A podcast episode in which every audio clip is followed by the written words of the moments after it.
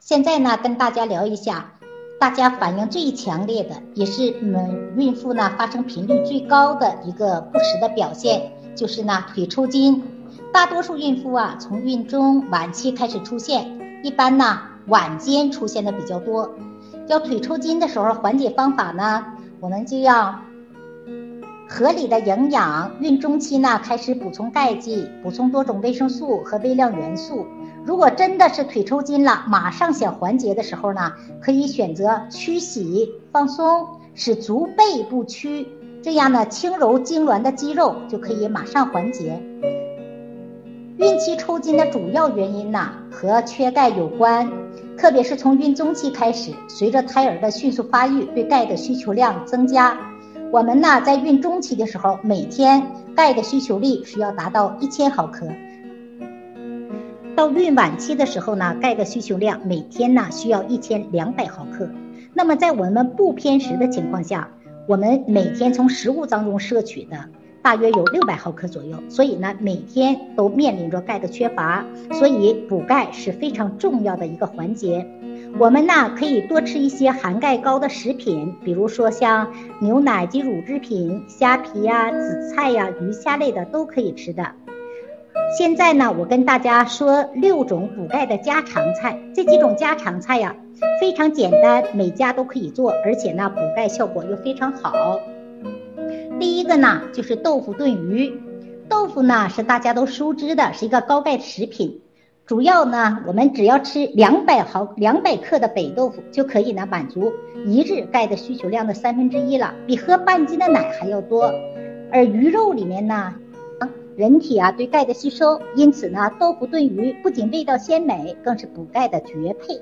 需要提醒的是呢，选豆腐的时候呢，要选含钙量较高的南豆腐或者北豆腐。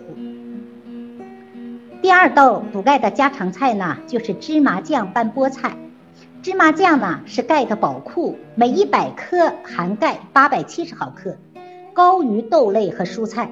而菠菜中呢含有维生素 K，是补钙的形成要素。如果在补钙的同时呢，增加维生素 K，可以大大提高补钙的效果，促进钙沉积在骨骼当中。芝麻酱拌菠菜香而不腻，是完美的补钙凉菜。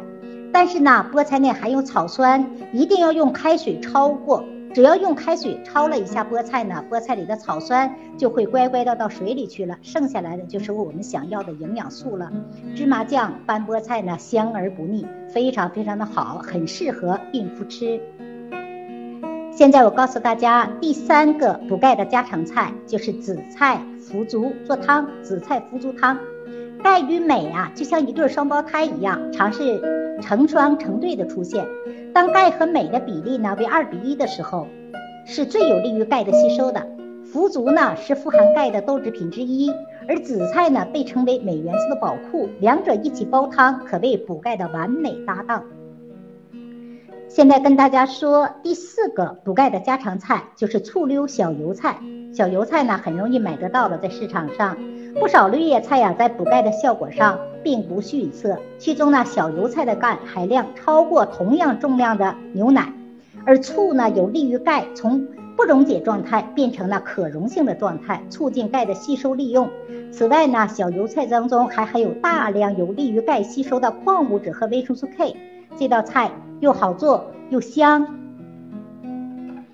那么第五个补钙的家常菜呢，就是青椒炒鸡蛋。